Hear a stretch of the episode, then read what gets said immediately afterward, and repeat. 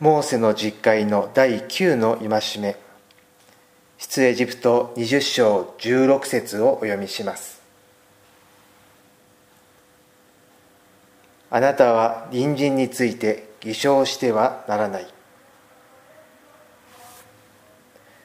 聖書の神は悪を行う者を憎み偽りを言う者を滅ぼす正義の神です。もし人が他の人に対し偽りを働くなら正義の神はその人々の間を公平に裁き偽る者を罪とされます。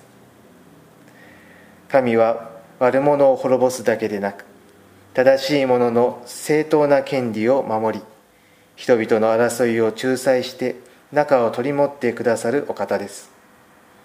しかしもし神の正義に逆らって偽りを働くなら偽る者を守る権利などどこにもありません。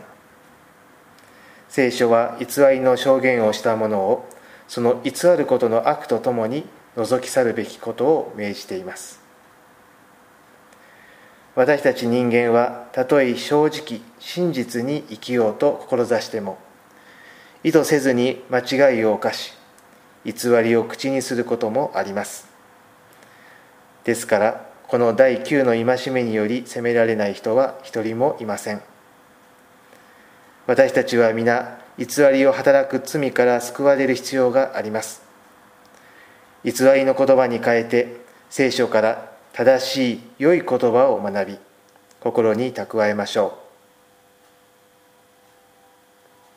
う。ご一緒にお祈りいたしましょう。天の父なる神様この世界には本物ではない偽りの物事に満ち満ちています。それどころか私たちの唇から大きな嘘小さな嘘の数々があふれてきます。どうぞ私たちのうちから偽りの心を取り除いてください。どうぞ私たちの心に真実な言葉を与えてください。イエス・キリストのお名前によってお祈りします。アーメン